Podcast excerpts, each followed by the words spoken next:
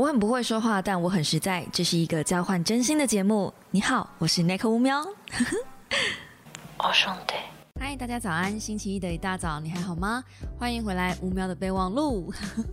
这个周末是母亲节呢，不晓得大家有没有跟妈妈好好的度过了一次母亲节呢？不管再怎么忙，我还是回高雄想办法快闪，跟我妈吃个饭啊，然后聊聊天啊。虽然很多时候我都在睡觉，我觉得我妈应该快要怀疑我是不是得嗜睡症，因为我发现我真的在台北没有办法好好休息，哎，我一定要在高雄才有办法，就是昏迷，也是很认真的，就是在那个房间里，我会觉得很安心。怎么办？我是不是越来越病态了？但 anyway，我就是现在在我台北的家呢，我就会进入了一个疯狂工作模式。像现在的时间是星期天的早上两点零九分，嗯，就是凌晨的那个早上哦。我我才刚看完那个为什么要睡觉那本书而已，不是应该要早点睡吗？但这是有原因的，因为。呃，你在听这一支 podcast 的当当下，我应该正在呃手术室的外面等待我老公开刀的结果，所以呃算是家里有一些突发状况，必须要把一些进度先赶起来放着，才会有这样子的一个，然后再加上又母亲节，但在这样子的状态下，我还是看了完一本很棒的书，而且我觉得今天由我来介绍这本书，根本就是。关公前面弄大福，哎，我都一直在想，我到底还要不要介绍呢？但是，呃，有小猫跟我说他看完了，甚至他觉得这本书非常非常棒，很希望听到我来讲这本书。那我才知道，哎，原来是有一票小猫可能会有这样子的需求，即便是自己已经把书看完了，还是想要听我讲心得。嗯，突然发现有这个需求跟市场的时候，我觉得。哎，好开心哦！就是有一种线上读书会的感觉。那今天我们要讲的这本书，就是我最近一直在 IG 线动上疯狂分享里面的京剧的一本很好的书，由三彩文化出版的《对爱一直以来你都想错了》，学会爱自己也能。安然去爱的二十四堂新爱情心理学，那它的作者呢是鼎鼎大名的海苔熊，他其实也有他自己的 podcast，所以如果你们有兴趣去听他的 podcast 的话，非常非常建议就是可以去找海苔熊心理话，他的 podcast 我从来没有错过任何一集，是并列在我的 podcast 的准时听的清单，跟骨癌，我的 podcast 清单现在变得很诡异。就是我必定会听的四个频道：古癌，然后海苔熊心里话，然后好味小姐的那个解开束缚，然后还有最后一个是童话里都是骗人的。这四个频道我是真的就是必定会听，好吗？那童话里都是骗人的，可能我会累积到一点时间再一口气放，因为他们的真的是会有点听了停不下来。那海苔熊心里话也是，就是他有一个节目，有一个桥段是会朗读来宾的。来宾会朗读 读者的回信，对，可是可是那个节目那个桥段最近好像又比较没有了，但他的嗯给我的整体感受是有这样子的互动呢，我觉得两集一起听的感受是最好的，所以海苔熊心里话我其实通常会累积一下，我看一下如果这个上下集的话，我就会等下集再出来再一起听。我是那种，嗯，Netflix 看剧一定要一口气看完，我没有办法忍耐的人，就是我没有办法等它连载，不然我会忘记。对，所以嗯，就很推荐大家去听听看海苔熊的 Podcast。那回到这本书，对爱一直以来你都想错了，它其实是集结海苔熊在呃网络上各大的论坛里面的一些文章。呃，以前我其实没有很喜欢这一种集结文章式的书籍，因为我会觉得说。呃，每一篇文章的发表时间不太一样，那可能它集结变成书的时候，会不会没有那么适合现在环境的当下了？可能你那时候写的时候是二零二零年或是二零一九年，但你又把这个东西放进来，现在是二零二一了，会不会有一些时代上的不同？那那这本书我看完了，我发现它没有这个问题，而且它应该是目前我看过的，这种两性书籍比较。能文能武、有理然后又有动之以情的部分，所以我就觉得真的就是很海苔熊。你在看这本书的时候，会觉得我好像在听他的 podcast，可能是因为我听过他的 podcast，然后又参与过他的一些开房间的聊天，所以我会有一种好像在听朋友讲话的这种感觉。那先说我不认识他，对，那他应该也不认识我，我什么咖他什么咖，对，好，所以今天呢。我们今天就来分享一下我其中一篇我原本想要放进去说书里面，但是可能碍于影片长度我没有办法放进来的，就是你是不想强求，还是不愿将就？四种单身类型。那为什么我会特别挑这篇出来讲呢？是因为每一次 every time 我只要在我的频道分享两性相关的影片的时候，就会有一大票的小猫在下面刷。呃，还好我没有这个顾虑，还好我是单身，还好我从来没有恋爱过之类的，就是你们懂的那种，或者是啊，我好想体会这种，但是我就没机会之类的。嗯，我可以理解，因为我也认识我的一个好朋友，他其实也是母胎单身，而且他不愿意交男朋友。那他的状态给我的感觉是，他知道他自己正在做什么，而且他把自己的人生安排的很好。他其实没有那么专注在网络上的这些社群，或是经营，或是看一些 YouTube 影片。他不是那种会坐下来一整天就看影片的人，他反而是很喜欢享受生活，听黑胶唱片，爬山，喝咖啡，喝喝啤酒。他是一个真的，他是我认识的所有的女孩子里面最会安排自己生活的人。他完全不需要另一半。嗯，我真的觉得，呃。他不适合有另一半，因为他把自己安排的真的很好。那在开始进入我们今天的这个介绍这个书的环节的时候，其实海苔熊他这一篇他有讲过说，以女性来说，当我们在讨论感情或是婚姻话题的时候，常常觉得女孩们内在有一种矛盾。这个矛盾是，其实我没有真的很想要进入婚姻，但是身边的人一直给一些压力，让我不得不去思考婚姻这个问题。好像结婚是一个大家会走的一条路，所以跟大家一样会比较轻松。那我觉得这个压力其实不见得是只有女生有，只是女生在这种比如说结婚的束缚之下的捆绑程度，其实是比男生高的。你要说男生这辈子都没有这种结婚成家的压力吗？我才不相信呢！我强烈怀疑我老公就是在成家的压力之下才愿意娶我的。嗯，不然的话，我觉得他应该不会想娶我，我也应该不会想嫁他。我们两个人开始就是在三十几岁的时候互相相遇了，然后觉得时间到了，就 so they be。那你们也知道这个下场是，所以呢，结婚千万不要将就，而且千万不要靠年纪，好吗？好的，回到我们的书上来。好，那其实我觉得很多单身的人，呃，他们其实搞不清楚自己到底是。自愿性单身还是被迫性单身？有些被迫性单身的人，其实他会搞不清楚自己，呃，他会觉得一直在自己在等那个所谓的对的人出现，好像呃不出手，那叫什么？一出手就要对，不然就要不出手，有没有？有这种人吧？就是我一直在等待对的人，等到有那个对的人出现的时候，我就会嗯正 正式的踏入了这个。感情状态里面，那如果你是这样子的话，我真的很强烈建议你可以看看这一篇文章。好，那首先你要先判别你自己到底是什么样类型的单身类型哦，或是你要先就是认识自己嘛。那根据心理学教授爱德华 T 辛希金斯，嗯，他的自我差距理论说，每个人心中都有三种不同的自己。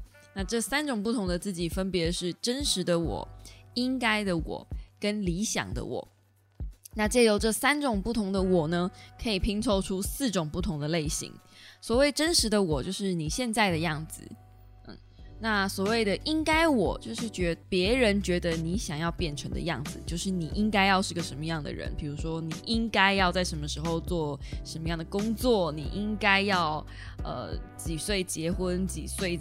生小孩之类的，应该的你。那理想的我呢？就是你想要变成的样子。比如说，你可能会有一个心中有个理想的模样，你要在二十几岁的时候达到什么样的目标？你要在三十几岁的时候达到什么样的样子？你心中会有对自己的期待。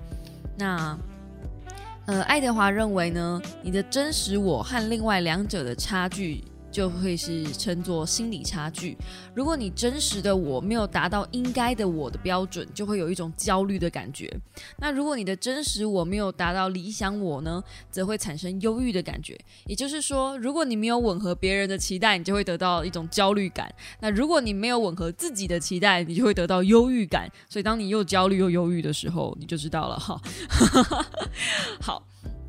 那目前我们现在是在讲感情状况嘛，所以我们组成四种不同的类型呢，会得到。如果说你的嗯，应该我跟理想我，就是比如说觉得别人允许你可以做自己，不一定要呃下半辈子有人陪，就你不一样，你你觉得不应该，别人觉得你不应该要，应该怎么讲？别人觉得。你也不一定要有一个人陪，你自己可以过得很好，就像我那个朋友一样，我觉得他自己就可以过得很好。那理想中的他呢，其实也是想要单身的，所以他就是所谓的一致型。他在别人眼里也没有对他有期待，就是非得一定要找一个人。然后他在他自己心里也觉得，我也没有非得期待一定要找一个人，所以他就是一致型。那一致型得到的结果就是，他目前单身，也很喜欢单身，也渴望单身，身边的人也觉得单身很好，所以他大概是很自在过最快乐的一种人的类型。好，那接着呢是应该的我跟理想的我。应该我如果觉得说，就是一定要找一个归宿啊，就是别人呐，别人，你爸妈、你的朋友、你身边的同学都告诉你说，啊，你都不都几岁了，你应该要结婚，是不是？你身边有个人陪伴，你老了你没有人照顾你怎么办？但你内心深处呢，是很渴望单身的，你一点都 don't fucking care 别人怎么想，可是他们又一直来嘴你，这个时候你就会出现矛盾型。那其实你很渴望矛盾型是一个其实很渴望一个人过的人，但随着年龄跟旁边人的眼光，他们似乎不允许你这样子做，好像非得要结婚才不会被社会给抛弃。那虽然看起来很悲惨，但其实只要调整一个部分就可以了，因为你的理想我跟真实我并没有差距，都是单身状态。那你的真实我跟应该我中间有一个差距，让你感到非常焦虑。这个时候，你应该把重心放在那个应该上面，跟朋友好好谈一谈，是不是所有的社会期待都像你所想的那样，一定要是结婚才是最好的结局？也就是说，海苔熊建议你呢，如果你是矛盾型的话，你就去说服你妈，说服你的朋友。其实社会的期待不见得一定是正确解答。我其实也相信这样，我越来越觉得。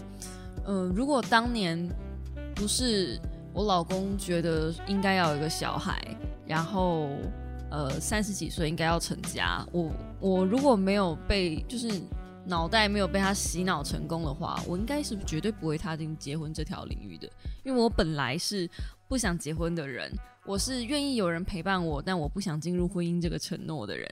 对，只是因为嗯各种法律责任，比如说像今天他去开刀，就是需要有人签手术同意书，对不对？所以我就是出面去签这个同意书。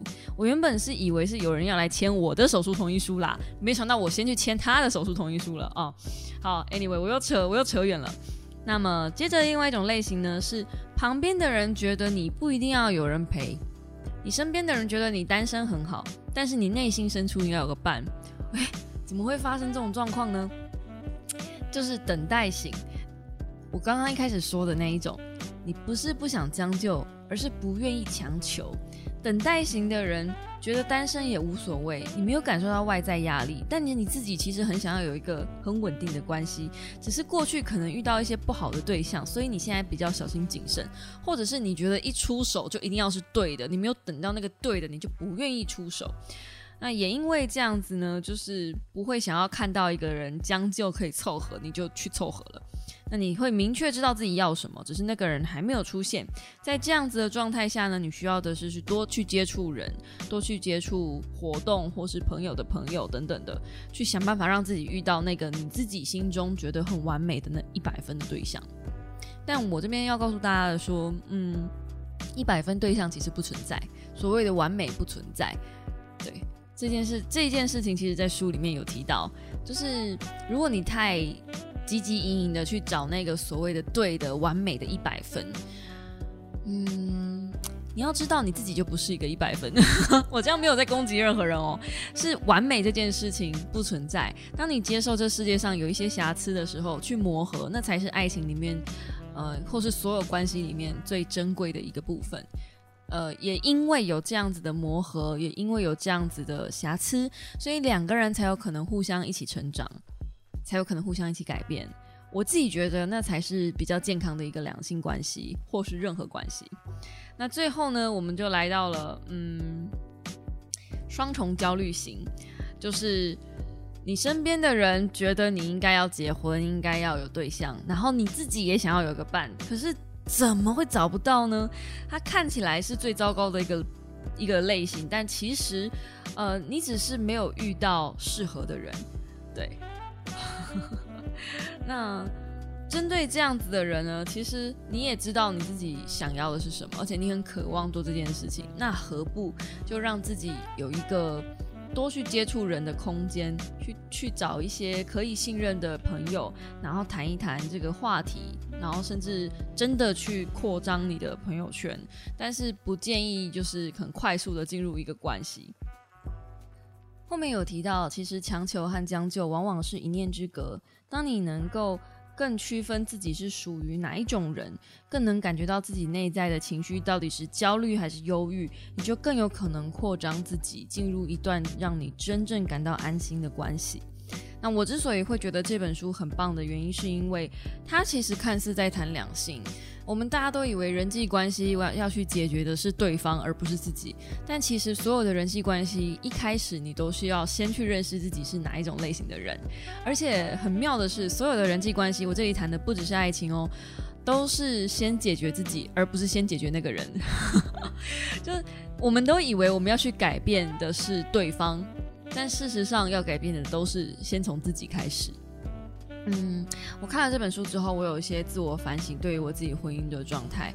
那毕竟它是一本爱情的书嘛，然后我的老公是我的朋友，同时也是我的情人，所以我嗯，先检讨自己会比较快一点。那我其实，在看这本书之前，我嗯，就一直在。用这种方式在治疗自己，对于自己跟婚姻的关系、跟老公的关系，在怎么样的磨合。嗯，很多人其实这一这一年来、一年半来，最常人最常听到的人家跟我说：“你到底为什么不离婚？”就所有人，包含我的健身教练，每一个人听到我在在 murmur，或者是听我在讲我的。呃，我跟我老公相处的状况的时候，每一个人都是叹为观止。他们会觉得说，你在这样子的婚姻状态里，然后生活的状态也是非常的，可以说不自由吧。那为什么你还要坚持继续做这件事，继续待在这样的关系里面？我自己会觉得是，嗯，我在这段关系里面真的完全没有收获吗？对，我会问这样的问题，然后。我的委屈是否真的大于我对他的爱呢？很多人会觉得说，爱这件事情到底存不存在？其实我觉得是存在的，就是爱情跟友情还是有一些先天上的差异。呃，虽然我在直播里面曾经讲过干话，就是你跟。爱情跟友情的差异大概就在于你想不想跟这个人上床，对。但是真的挚友，我觉得是这样啦。那他有一些我们有一些比较普通朋友，可能就没有到这么夸张。那我觉得，你如果真的爱一个人，爱真的是很难去解释、去量化的东西。嗯，怎么样叫做真的真的爱一个人？怎么叫做真的真的对一个人的付出？也许这辈子没爱过的人，可能会很难很难。有我现在的想法，就是爱情是不可能不受伤的，所以我在爱情里面受伤，我在这段关系里面受伤是必然之痛。那除了这个痛以外，我到底还能够获得什么？然后我能够做什么？以及我自己能够，我自己到底能不能够在这段关系里面获得成长？这才是我想要关注的部分。那我真的什么都一无所获吗？没有啊！我觉得我这一年来，其实是我，呃。因为我我也做说书做这么多年了嘛，然后做阅读做这么多年，我真的觉得这一年来的收获大概是过去这么多年来的收获的 double，它是一种荆棘之路，是一个非常嗯可以算是修道之路了，因为真的很蛮痛苦的。这一路走来，其实我现我到现在至今为止，我都没有脱离痛苦，每天都是都是在跟痛苦挣扎。但是，呃，每一次解决一关的时候，我就觉得自己又在长大了一点。我现在会很泰然的去面对网络上很多的一些酸民也好，或者是一些不愉快的事情也好，我就觉得，因为那没有什么大不了。因为我后面还有更恐怖的事情 要发生，就是所有的痛苦都是比较出来的。这样，当然这不是一件好笑的事情啦，就是讲干话就是这样子。那你说我在这个两性关系里面我学到了什么，或者是为什么？讲真的，为什么我不选择逃离的原因？呃，如果有听我直播的小猫可能会知道，就是我自己觉得，如果在一段关系里面没有成长、没有付出。马上就选择登出的话，就是选择离开的话，我再换一个人，再下一个人还是会重蹈覆辙，因为我没有变。那我没有变的状态下，我喜欢的对象的类型可能还是会一样。那在这样子的状态底下，呃，因为人就是贱嘛，就是只会被相同类型的人吸引嘛。所以我通常会被吸引的人就是聪，就是聪明，然后温柔之类的，就是对。可是而且都是渣男，就是我不知道我有渣男体质吗？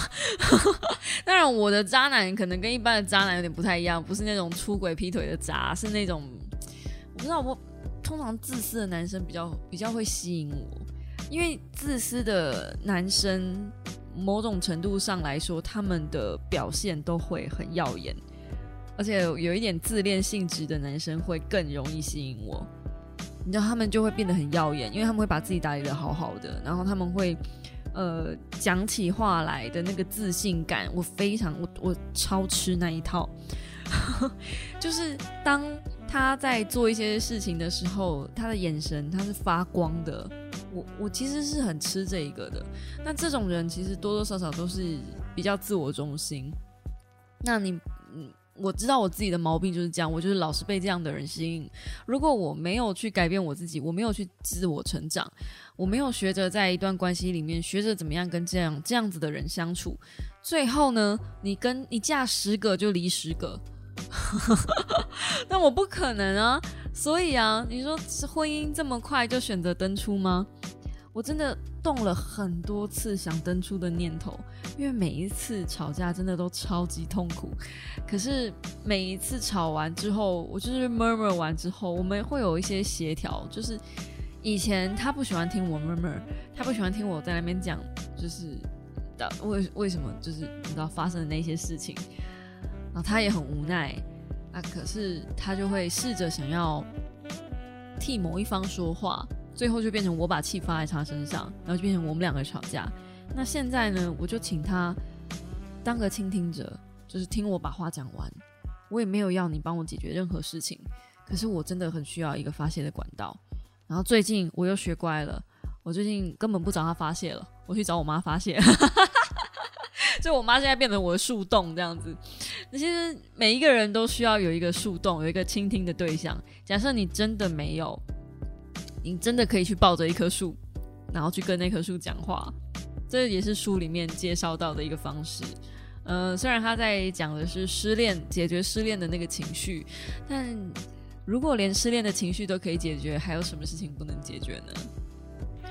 最后，我相信很多单身的人，嗯，害怕进入关系的一个很大的重点就是害怕受伤。我还记得某一任男友曾经跟我讲过。他很害怕跟我在一起，是因为他真的很害怕把心放在我身上，因为他觉得他会受伤，他会怕受伤。那我跟他讲说，这如果你是害怕这个的话，我又何尝不是？在一段关系里面，如果你能够很轻易的就离开关系，你能够很轻易的就呃说不痛就不痛了，那表示你真的没有爱过。这一句话我在。嗯，如何走出分手的五个阶段的那支影片里面有讲过，然后刚好海苔熊在书里面也提到类似的观念，就是不管是爱情也好，还是友情也好，你拔离把自己拔离一段关系，本来就是要把自己的一部分从对方身上收回来，这是很痛的一件事。我是一个会把朋友看得比情人更重的人，所以我情人很多，我朋友不反而不多，因为我觉得要相信一个人，然后愿意把自己的秘密跟呃很多的心事都告诉他，呃，情人不见得办得到，因为情人那种关系那个立场，很多时候反而心事不能讲。我不晓得大家能不能体会这种感觉，所以有一个情人，他的这个存在，他不是能够帮你分担解忧的，至少对我来说不是。我有很多的忧虑跟很多的心心事，其实反而不愿意跟我老公分享，因为我会觉得他有立场，而且他可能就是当事人，反而是。会跟我自己的一些好姐妹，然后零散的去分享，这样子，可能每个人都知道一点点，每个人都知道一点点，大家负担都不会太重。像这样子的方式，我觉得会比较好。嗯，那我不晓得大家呃会不会对于这样子的论点有所共鸣啦？因为一直以来我在面对关系的时候都是很小心谨慎在处理的。对，就是嗯，以前滥交过，后来发现。呃，朋友滥交比情人滥交更可怕。情人滥交顶多就是嗯伤财而已，朋友滥交伤心的程度比较大。哎，不过也有人是反过来的哦。嗯。好的，那今天呢就分享这本书到这边告一个段落。这本书我应该也会做说书，所以可以大家敬请期待。那只是这个礼拜的更新会稍微比较混乱一点点，I'm so sorry。我希望能够在星期四的时候真的很顺利的把这一本说书赶出来。如果没有的话，如果没有的话，不行，没有，不能没有，不能没有。对我一定要把这本这本说书赶出来。然后就嗯，我们 YouTube 频道见喽。那喜欢我的 Podcast 的话，可以用订阅代替掌声，或者五星留言告诉我你的心得感想。找一集我看看那个量累积的够多，可以来回复一下大家的五星留言，我觉得也挺好的。现在目前就只有 Apple Podcast 可以留言的样子。